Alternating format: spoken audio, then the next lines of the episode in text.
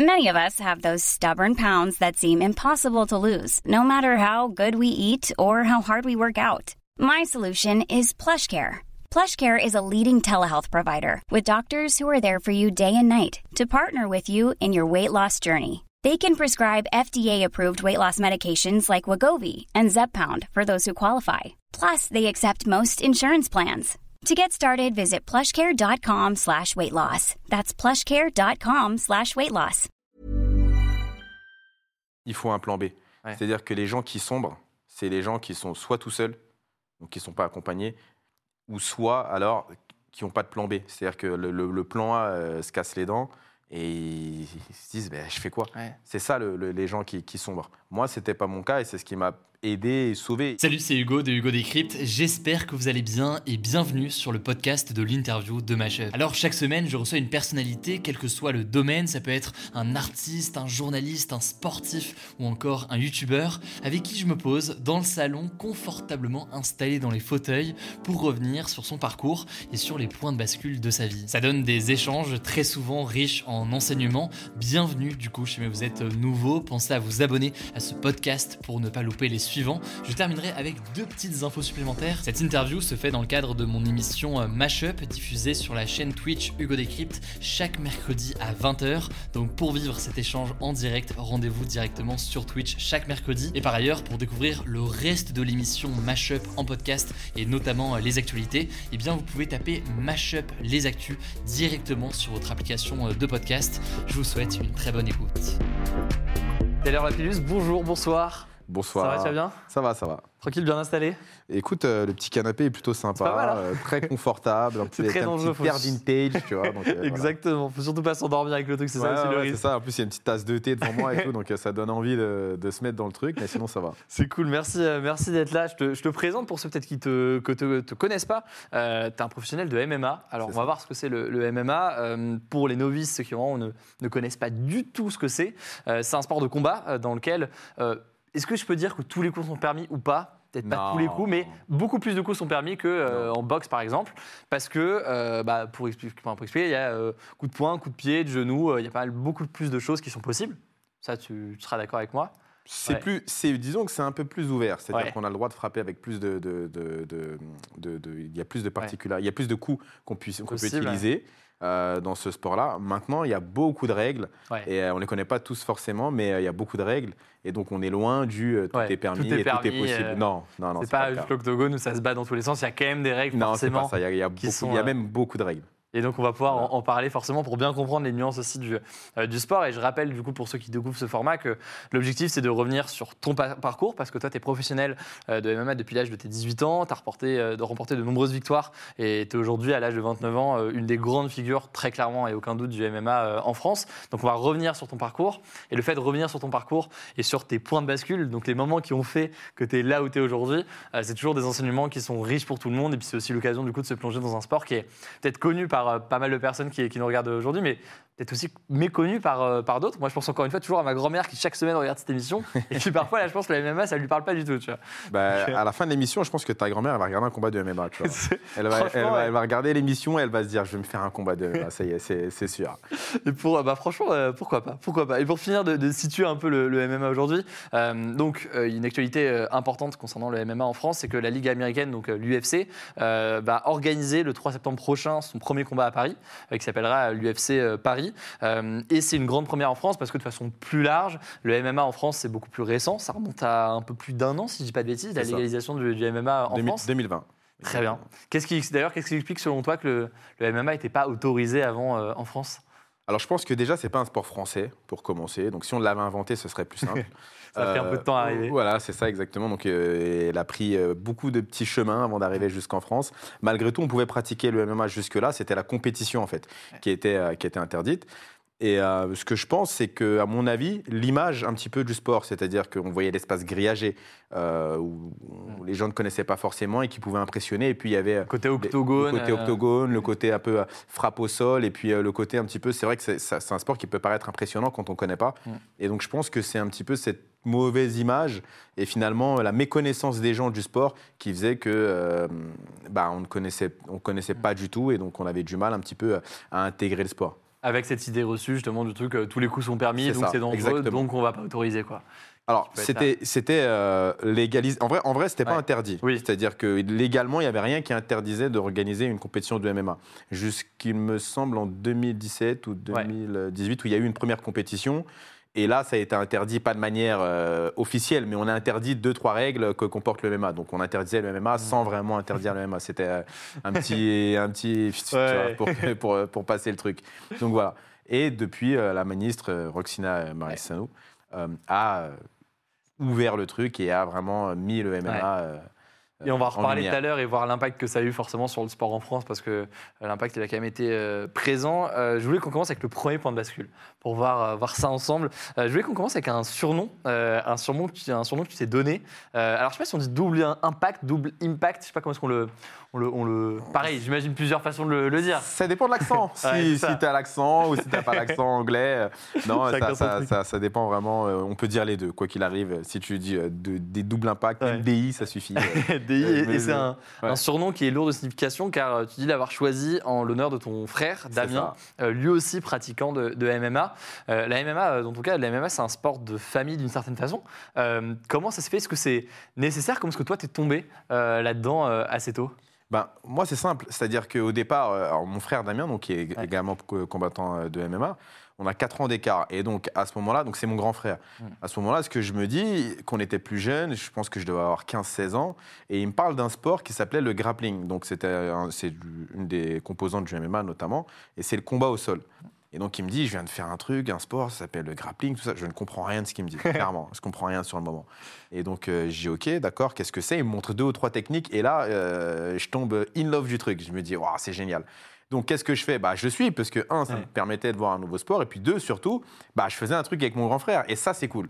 Ouais. Donc, au départ, je vais dans un sport que je connais pas du tout, juste euh, l'idée de faire un truc avec mon frère me, me paraît cool, et puis bah, je le suis pour ça. Mm. On arrive à la salle, on commence à s'entraîner, on rencontre euh, les encadrants euh, de, de- de la salle de l'époque, Mm. et puis là, on se rend compte que bah, c'est un sport avec lequel, un, on a quelques facilités, et puis deux, euh, bah, on, pareil, on aime le sport et on se dit, OK, on veut faire ça. Mm. De fil en aiguille, euh, on se met à la boxe, on, continue le grappling, on se met au jiu-jitsu brésilien, et puis euh, la finalité, on se dit, bah, en fait, finalement, il y a, on, a la, on a le compartiment debout, on a le compartiment sol, pourquoi pas mélanger le tout et aller faire du MMA Et donc, c'est ce qu'on a fait. Et c'est parti comme ça, et tu te retrouves euh, du coup à commencer euh, le MMA, tu te retrouves après à, à assez rapidement au final euh, commencer à faire euh, des combats pro, comme on, peut les, comme on peut les entendre. Il me semble que ton premier combat pro c'était en Belgique, si je dis pas de C'est bêtises. ça, exactement. Très bien, premier combat pro. forcément, c'est une première fois, c'est un premier combat pro. C'est pas la première fois que tu te battais, mais dans un cadre différent comme ça, si c'était une première. Comment tu l'appréhendes ce combat? Comment est-ce que tu le vis aussi de te retrouver à cette, à cette échelle-là, à ce moment-là? Alors déjà, c'était la première fois que je me battais qu'on m'applaudissait. Ça, je tiens, à le dire. Ensuite, Ton frère euh, était pas dans ce ça. Non, non, on m'applaudissait, c'était génial. Et euh, plus sérieusement, bah, comment tu le vis? En fait, euh, pour être honnête, à ce moment-là, je me rends pas compte de ce qu'on fait. C'est-à-dire que je me dis juste, c'est un petit peu comme tu t'inscris dans un club de foot, et puis bah, le dimanche, tu vas faire un match. C'est L'idée est là. C'est-à-dire que tu te dis, OK, on prend la voiture, on fait deux heures et demie de route, trois heures, on arrive en Belgique, et puis voilà, on rencontre un gars qu'on n'a jamais vu, et puis euh, on, on fait euh, trois fois cinq minutes euh, de, de- de combat avec lui. Donc à ce moment-là, j'ai pas le, le recul qui fait que je je vais me dire, bah en fait, euh, je viens de faire un combat, quoi. J'ai pas ce truc-là. Donc euh, je gagne ce Mm. premier combat, et heureusement avec les, et heureusement parce que je me dis, mais en fait, finalement, je me rendais même pas compte. Donc j'aurais pu euh, prendre une défaite sur ce truc, mais euh, vraiment avec un, on y a été avec un détachement mais complet où on s'est dit ouais bon, vas-y on y va et on verra. Et euh, c'est ce qui c'est ce qui s'est passé. Donc euh, sur les premiers, le premier combat, le tout premier, il y a zéro pression. Je me, je pense que je suis vraiment incon- inconscience totale. Mais peut-être que ça a aidé aussi. Bien je sûr. sais pas, ouais. Bien sûr, ça a aidé parce que euh, il y a rien qui comptait. Mm. C'est-à-dire que là où aujourd'hui, en tant que professionnel, je vais faire attention à tout ce que je mange avant le combat, euh, pendant le combat et même parfois après. C'est rare, hein, mais bon, même Ouais. parfois après. et ben euh, là, ce jour-là, pour te dire, on avait fait la, on, est- on s'était pesé. Et puis on était parti manger un hamburger juste après, quoi, avant le combat. Jamais je referai un truc comme ça aujourd'hui. Donc c'est te dire que vraiment on n'avait aucune conscience de ce qu'on allait faire et qu'on allait faire un combat et que c'était un truc quand même important. Ouais. Et, et- et pour toi, l'importance de ça aujourd'hui, comment est-ce que tu la vois? C'était l'importance face au risque de ne pas être bien préparé, donc de mal gérer le combat? C'était l'importance sur le risque d'avoir une défaite, et on comprend que dans les sports de combat, le fait d'avoir une défaite, c'est des choses qui, euh, qui comptent. C'est quoi pour toi, du coup, avec le recul, euh, les choses dont tu n'étais pas conscient? Bah, au- déjà, on va parler de juste euh, effectivement avoir une défaite, c'est-à-dire que c'est compliqué de commencer sur une défaite Ouais. sa carrière, c'est mauvais. Pour se lancer, c'est pas. Ouais, euh. bah, c'est pas terrible, t'imagines C'est vraiment pas fou. Donc du coup, mais il y avait cette insouciance-là encore une fois. Donc aujourd- aujourd'hui, ce que les- là où on se rend compte que les, les jeunes commencent dès le départ à construire leur carrière, c'est-à-dire qu'ils vont passer par un cycle amateur qui n'existait pas Mm. au moment où nous on a commencé. Donc on commençait directement par le circuit pro, et ensuite eux vont être plus dans un schéma de construction, comme dans tous les sports en vrai, comme dans la, comme dans, on peut le voir dans la boxe, on peut le voir euh, dans, dans- dans les autres sports qui ont un, un compartiment professionnel ouais. et un circuit euh, effectivement amateur. Donc aujourd'hui, c'est possible ça, de passer par le circuit amateur, de commencer un petit peu à s'entraîner, à faire des compétitions amateurs, et puis ensuite de monter en professionnel. Mm. Et il y a des calculs qui se font dès le début. C'est-à-dire que dès le début, on va checker l'adversaire, on va regarder est-ce qu'on peut gagner, on va regarder comment faire évoluer et monter l'athlète. Alors que nous, à ce moment-là, tout ça n'existait pas. Cette partie-là de construction de carrière, de business, de, de- de management n'existait absolument pas. Ouais, c'est un peu la différence et- majeure qu'il y a eu et qu'il y avait avec Ouais. euh, l'époque. Et c'est pas si vieux, c'était il y a 10 ans, quoi. Mm. Donc, euh, ce que je veux dire, c'est qu'en 10 ans, le sport a évolué de Évolué. manière. euh, Mais c'est important de le dire, justement, pour ceux aussi qui connaissent pas du tout les sports de combat, l'importance de bah, d'avoir un bon ratio, d'avoir en fait le moins de défaites possible. On pourrait se dire c'est le cas dans tous les sports, mais c'est encore plus le cas quand même dans les sports de combat. Et, euh, et comme tu dis, commencer ta carrière pro avec une défaite, ça te met quand même en, en mauvaise position euh, très ouais, clairement. c'est- pas, c'est pas, c'est pas ouf pas évident. C'est pas évident. Et justement, sur ce sport-là, je pense qu'on peut l'aborder dès maintenant. On en a un petit peu parlé là, il y a, il y a quelques minutes, mais euh, le MMA fait euh, partie des sports qui sont euh, vus par ceux qui ne le connaissent pas comme un sport euh, dangereux, comme un sport où il y a de, très nombreux risques, un sport de brut, hein, si je caricature le truc, c'est un peu le regard extérieur que certaines personnes peuvent avoir quand ils connaissent pas du tout le MMA et qui checkent un peu le truc de loin ou qui voient des vidéos passer euh, de compilations, de je ne sais quoi, euh, qu'ils peuvent avoir sur, sur YouTube. Toi, aujourd'hui, comment est-ce que tu appréhendes cette question? Comment que, Quel regard est-ce que tu portes sur ton sport? Et qu'est-ce que tu réponds justement à ceux qui ont ce- cette vision de ce, de ce sport aujourd'hui? Je leur en veux pas, déjà, premièrement, parce que c'est de la, c'est de la méconnaissance, c'est-à-dire qu'ils ne savent pas de quoi ils parlent, et donc je peux comprendre que- qu'ils aient des, des, des Idées reçues. euh, Euh, et ce que je fais, c'est que j'essaie de leur expliquer. J'essaie de leur expliquer, j'essaie de leur euh, expliquer les règles, le sport, un petit peu le, le- et puis leur, leur transmettre ma passion. C'est aussi ça. Le, le- moi, le sport, le MMA, c'est un sport que je pratique par passion, qui, me- qui me fait aujourd'hui, oui, j'ai envie, mais c'est avant tout un sport euh, que j'aime, quoi, que, que, j'ai dans la peau. Ouais. Donc, ce que je veux dire, c'est que j'essaie de leur transmettre cette passion-là et cette envie. Je leur montre des vidéos, je leur dis de venir essayer Ouais. par moment. Ou alors, comme toi tout à l'heure en off, où je leur propose d'aller voir un événement pour se rendre compte un petit peu de ce que c'est le MMA. Ouais. Donc c'est un petit peu tout ça où je vais faire un petit peu l'ambassadeur de MMA pour leur expliquer que c'est pas ce que vous pensez. Mm. On parle du grillage souvent en se disant oui, mais ça fait un petit peu Une cage, euh, un combat de rue, une cage, etc. Ce qu'il faut savoir, par exemple, sur la cage, juste pour rebondir là-dessus, Mm. eh ben, c'est aujourd'hui l'ère l'ère de combat la plus sécurisante au, au- au monde. C'est-à-dire qu'il y a un tatami, on peut sortir du tatami et se blesser. Mm. Un ring, on peut passer à travers les cordes. Là, y a pas ça, ça, n'existe pas. Et pareil pour ceux qui, pour que tout le monde comprenne bien, et on mettra aussi une image éventuellement, mais c'est donc, euh, parce qu'en fait c'est un octogone avec autour une forme de, euh, je sais pas si grillage du coup c'est le bon mot, je sais pas quel terme est-ce que. C'est du grillage. ouais. C'est- On, va, on, va, on va appeler un chien un chien. quoi. C'est du, Ouais. c'est du grillage, clairement. Maintenant, la forme peut varier en fonction de l'organisation. Ouais. Ce qu'il faut savoir, c'est que l'octogone, euh, c'est l'UFC, donc l'organisation euh, numéro 1 Mm. au monde, euh, qui a cet espace euh, grillagé en, en forme d'octogone. Ouais. Logiquement, les autres organisations ne sont pas censées utiliser euh, la même forme pour leur organisation. Je dis bien logiquement. Ouais. Mais en vrai, chaque cage, après, a, a sa, a- a sa forme. Il va y avoir des rondes, il va y avoir des, formes, des, en- des cages en forme d'hexagone, Ouais. en forme d'octogone, en forme. Bref. Voilà. Donc, toute euh, forme de, toute de forme de, toute forme de- possible, de zone de, de zone de, exactement, de combat. de, combat. Et justement, on parle du UFC, euh, je pense que c'est le deuxième point de bascule qu'on peut, qu'on peut aborder. Pour toi, c'est une date, le 11 avril 2015. C'est ton premier match à ce moment-là, dans ce qu'on peut considérer être euh, la cour des grands, puisque c'est le premier euh, combat que tu as eu au sein de la Ligue américaine, donc l'UFC, qui est la plus importante au monde et qui regroupe clairement les meilleurs combattants de la planète sur ce sport aujourd'hui. Euh, c'est donc un- forcément un élément important pour toi. Ça s'est passé, il me semble, à Cracovie. Justement, la première fois que tu foules le, le sol de, de cet octogone euh, de l'UFC pour affronter le Taïwanais Rocky Lee. Qu'est-ce que tu peux nous raconter l'ambiance? On parlait de ton premier match pro, euh, premier, euh, premier combat pro il y a euh, un petit peu avant. Euh, là, forcément, c'est encore une autre dimension. Comment tu vis ce combat-là? Eh ben, je vais te. Sincèrement, je vais te faire le même parallèle qu'avec mon premier combat Ouais. pro. Pareil, insouciance. Mais sauf que là, on la partage. Peut-être pas de burger juste non, avant. a- là, il n'y avait pas eu de burger. parce qu'on se rend bien compte qu'il y a un truc.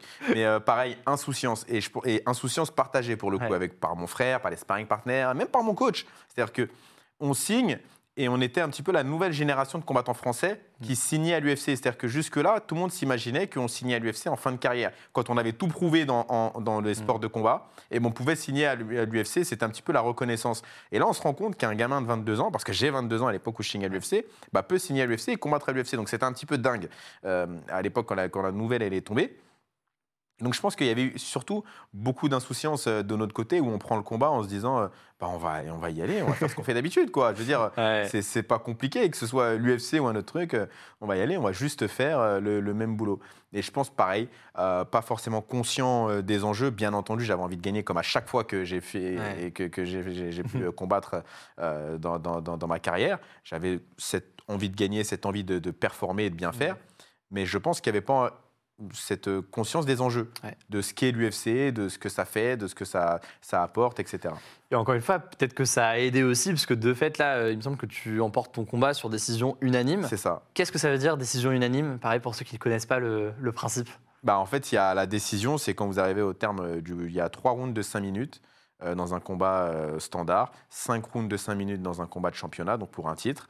Et euh, ce qu'il faut savoir, c'est que bah, soit vous gagnez par KO, donc euh, bah, KO, je j'explique comprend. pas, hein, Ouais. soit euh, par soumission, donc c'est-à-dire euh, on pousse notre adversaire à l'abandon à cause d'un étranglement sanguin, d'une compression musculaire ou alors d'une- euh, clé articulaire. Et Il n'est pas KO, mais en voilà. gros, ça le met dans une position où il est un. c'est ça, Ouais. bah, une clé de bras, une clé Ouais. de jambe, un truc comme ça. Ou alors par décision. La décision, c'est quand le combat arrive à son terme. Et là, c'est les juges qui vont décider. Donc il y a trois juges. C'est les juges qui vont décider qui a gagné le combat. Mm. Donc s'ils sont tous d'accord, c'est une décision unanime. Si les juges ne sont pas d'accord, c'est ce qu'on appelle une décision partagée, donc une Mm. split décision en anglais. Et ça veut dire que bah, il y avait euh, deux juges sur trois qui étaient Mm. d'accord et donc un autre juge qui, est, qui, est- qui pense que l'autre euh, combattant a gagné.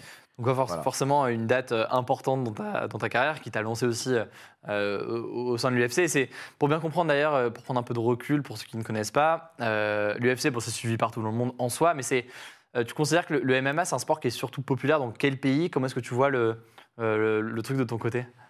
Bah, c'est surtout très populaire dans le sport où ça a été un- dans le mo- dans le pays Ouais. où ça a été inventé, c'est-à-dire que les États-Unis, c'est aujourd'hui euh, aux, aux États-Unis que se passent le- les plus gros événements, les, les- les plus les, les plus gros stars naissent aux États-Unis. Je pense à par exemple Conor McGregor, je pense que Ouais. ça va parler à plusieurs personnes, qui est un des plus gros euh, alors, représentants, je ne sais pas si je peux vraiment l'appeler représentant, mais en tout cas, c'est celui qui a mis le plus de lumière sur le MMA euh, dans le monde. Aussi d'ailleurs en, en- en croisant, enfin, on, on peut se rappeler d'un combat avec Mayweather dans d'autres ça, cadres et tout. C'est- Ça exactement. a permis, je il pense, a permis euh, de, public. de- de populariser le sport et de le rendre plus mainstream, qui fait que bah, des gens connaissaient le MMA à travers euh, Conor McGregor. Donc je pense que euh, et, et la, dif- la différence, elle est là, c'est que c'est aux États-Unis malgré tout que que pour le moment, en tout cas, ça se passe. Et c'est d'ailleurs les, les Américains qui ont le monopole globalement sur le MMA. Et, euh, et d'ailleurs, une autre question qui peut revenir euh, souvent, c'est la question du rythme pour euh, un pratiquant de ce sport-là. C'est combien de combats en général par, typiquement sur, sur un, un an et, et comment est-ce que tu organises la question combat et entraînement à côté? Comment est-ce que tu t'organises ça? Parce que Euh, forcément, pour que tout le monde comprenne bien, on parle pas d'un combat tous les quatre matins, c'est pas trois matchs dans la semaine comme un match de foot ou autre. Ouais, non, non, c'est pas ça. On n'est pas, on n'est pas en match tous les dimanches. C'est ça. Euh, non, c'est pas ça. Alors, ce qui... Moi, j'aimerais bien, hein, mais c'est pas possible. c'est quand même assez traumatisant pour le corps. Je Ouais. pense qu'on s'en doute bien. Et puis, il y a aussi une partie dont on parle pas, mais c'est euh, les régimes. Ouais. C'est un sport un de compétition à, à catégorie. Donc, forcément, il faut être dans sa catégorie de poids. Et euh, ce qui fait que, bah, vu les régimes qui sont, euh, qui sont pratiqués, Imposé, ouais. et euh, ça, ça- ça empêche, ça limite le nombre de combats. Maintenant, je pense qu'une bonne fréquence, globalement, c'est entre 3 et 4 combats par an. Ok, qui est un truc en, général qui est, qui est possible. Si on avance un petit peu, autre point de bascule justement, euh, un coup dur pour toi en l'occurrence, euh, c'est ton départ inattendu de, l'UFC. Euh, tu considères que c'est toi-même comme un des gros coup dur que tu as dû euh, surmonter dans ta carrière. Euh, en gros, tu avais 4, matchs, quatre matchs, pardon, il me semble, disputés à ce moment-là. Tu en remportes 3, et donc euh, c'est quand même très positif quand même en termes de, en termes de performance. Et euh, en l'occurrence, eh bien, ton contrat au sein de l'UFC n'est pas prolongé. Euh, comment est-ce que toi, tu prends la décision? Comment se fait d'ailleurs la décision euh, de prolonger ou non? Est-ce que c'est juste l'UFC qui choisit? Comment ça se déroule? Et toi, comment tu as, vécu cette, cette décision-là Alors, euh, je vais essayer d'être bref et de lancer le truc au max. Euh, du coup, moi, ce qui se passe, c'est qu'effectivement, j'ai signé un, signe un contrat de 4 combats à, l'UFC. Mm. Donc, je fais euh, deux premières victoires. Ensuite, je fais une défaite. Et mon dernier, le dernier combat de mon contrat, je le gagne. Mm. Euh, logiquement, il n'y a rien qui fait que je ne devrais pas signer. Donc, voilà. Mon contrat, mon, je fais mon dernier combat en septembre. D'ailleurs, le 3 septembre 2016. Mm. L'UFC revient le 3 septembre 2000 2022. Ouais. Peut-être qu'il y a un truc, je sais pas. voilà. C'est le petit, le petit Ouais. clin d'œil au passage. Et euh, donc, en octobre, on me propose un combat. Moi, j'étais pas là, j'étais même pas en France, donc euh, j'ai bah, c'est un peu compliqué de Mm. combattre si je suis même pas dans mon pays, quoi. Donc, Ouais. euh, du coup, voilà, donc euh, le truc passe et tout, etc. Ok, mais logiquement, il n'y a aucune interrogation sur est-ce qu'on va signer ou pas, parce que les résultats parlent d'eux-mêmes. Et euh, finalement, ben, j'apprends que non, que euh, je vais Mm. pas recombattre, parce que bah, mon contrat n'a pas été prolongé.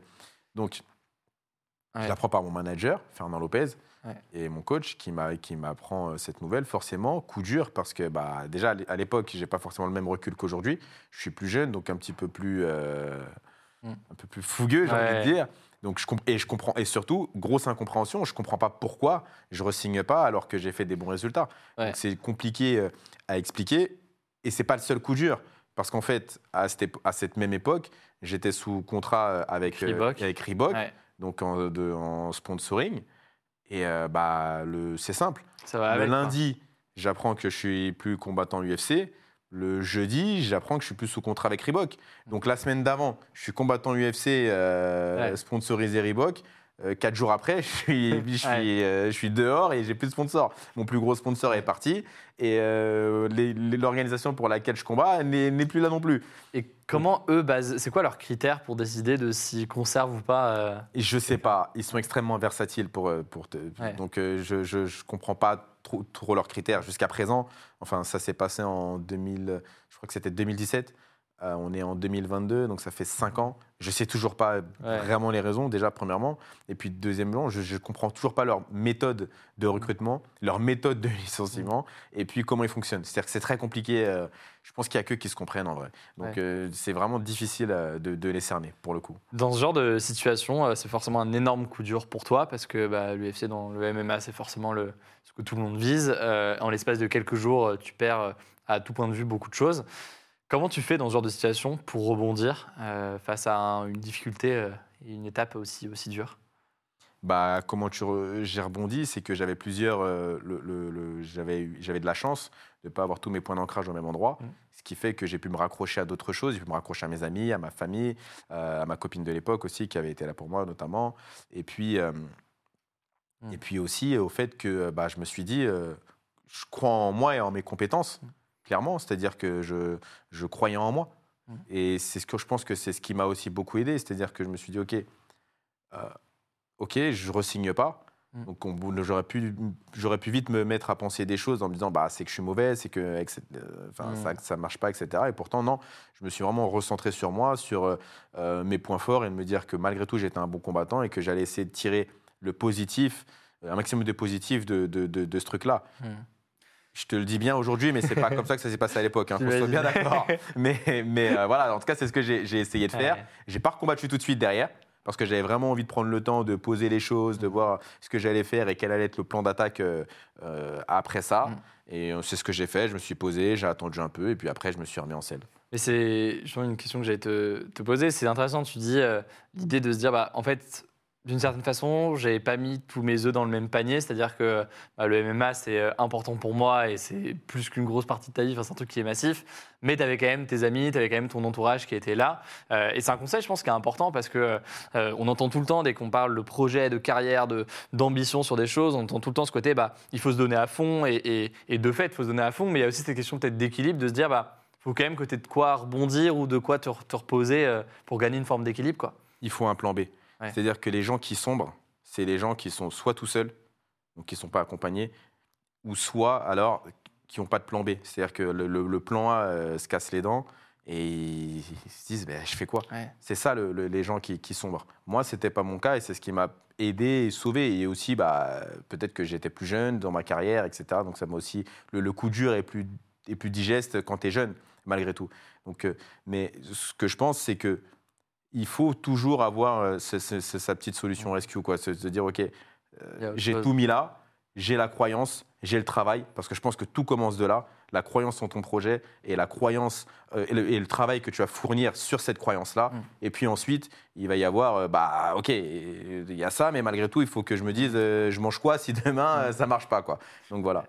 Il y a aussi une diff qui est illustrée là par ton cas, c'est la question dont ce sport fonctionne par rapport à d'autres sports. Je prends le cas euh, du football par exemple. Euh, Aujourd'hui, dans le modèle actuel, alors il y a eu des projets de Super League, machin, mais dans le projet actuel, euh, dans le fonctionnement actuel, si tu es un petit club, tu peux espérer au fil des années au fil de plein de choses et aussi d'argent, mais monter jusqu'à atteindre un petit club local qui peut terminer au fil de dizaines d'années en Ligue 1, pourquoi pas. Dans le cas de, du MMA, c'est quelque chose qui est un petit peu différent parce que tu as une, euh, je sais pas si on parle d'une ligue d'ailleurs, mais tu as une entreprise qui décide de fait de qui est dedans et euh, qui ne l'est pas. Comment est-ce que toi tu vois Est-ce que tu considères qu'il y a une forme d'injustice là-dedans? Est-ce que tu considères que c'est euh, c'est cohérent? Comment est-ce que tu vois ça? Non, parce qu'en fait, je pense qu'il faut faire la différence entre euh, une fédération et une entreprise. Et aujourd'hui, ce qui se- et le sport. Mm. C'est-à-dire que les gens font beaucoup l'amalgame entre l'UFC et le MMA. C'est-à-dire que l'UFC est tellement connu que les gens pensent que c'est le sport MMA en fait. Alors que non, le MMA c'est le sport. L'UFC c'est une organisation privée et c'est une société. Donc le but de toute société, c'est de générer des fonds, de, de faire du De profit, ouais. euh, l'expansion, etc. Donc eux, ils n'ont pas les mêmes intérêts qu'une fédération. Donc si- leur réussite, c'est de dire, bah, en 10 ans, nous, euh, on a progressé de tant de millions, de tant de milliards, de tant de... Voilà no- notre résultat. C'est ça le- le- leur, Ouais. leur, euh, leur- leur ambition. Alors qu'un club, c'est un petit peu différent. Il y a la fédération qui accompagne. Il y a euh, le- c'est c'est- c'est une, une- croissance qui est complètement différente Mm. qu'une société pure et dure comme peut être l'UFC. Ouais. Ouais, c'est clairement, clairement différent et c'est bien de, le, de pouvoir le, le souligner. Quoi. Euh, et justement, euh, je pense qu'on peut, on peut euh, arriver à un autre point de bascule, un autre élément important. C'est donc en France un arrêté ministériel de l'ex-ministre des Transports Roxana Maracineanu en janvier 2020. Euh, on le disait, c'est donc un arrêté qui a permis d'encadrer, de permettre de façon beaucoup plus simple l'organisation de compétitions de MMA en France. Déjà, comment est-ce que toi, tu as reçu la nouvelle? Parce que du coup, ça faisait des années que tu étais déjà en MMA, tu as fait euh, l'UFC avant même du coup, cette autorisation-là euh, formelle euh, en France. Comment est-ce que tu l'as vécu, le moment où ça a été officiel et ce truc a été annoncé? Euh, bah écoute, comment je l'ai vécu? Bien, forcément. Au début, j'y ai pas trop cru, pour être Ouais. honnête. Euh, ça serait mentir que de dire que j'y ai cru tout de suite. Non, Mm. j'y ai pas cru du tout. Après, euh, je l'ai plutôt bien, bien accueilli, forcément, parce que je me suis dit, bah enfin, ça y est, on y est. Et qui dit organisation dit euh, possibilité de pouvoir combattre Mm. chez soi. Et c'est ce qui n'était pas possible. Très clairement, en fait, on allait en compétition, on est dans tous les pays dans, dans- dans le monde combattre. Mais on ne pouvait pas combattre chez nous. Donc on allait avec notre petit drapeau, comme ça on était trois. On était ressemblés à trois Gaulois qui vont dans un village romain euh, pour affronter euh, un petit peu le combattant local. Forcément, à la décision, on se faisait souvent rouler. Et puis, et puis, mais bon, c'est comme ça, on avait l'habitude. On a même inventé un terme qui s'appelle la décision sauce maison. Je t'explique. Ça, c'est quand tu sais qu'il y a une décision très litigieuse et que bah voilà, les gars te balancent un truc et te disent t'as perdu, tu comprends pas pourquoi et ils peuvent pas t'expliquer non plus pourquoi. Donc ça, c'est un peu les problématiques qu'on avait ju- justement à toujours être Ouais. euh, les étrangers.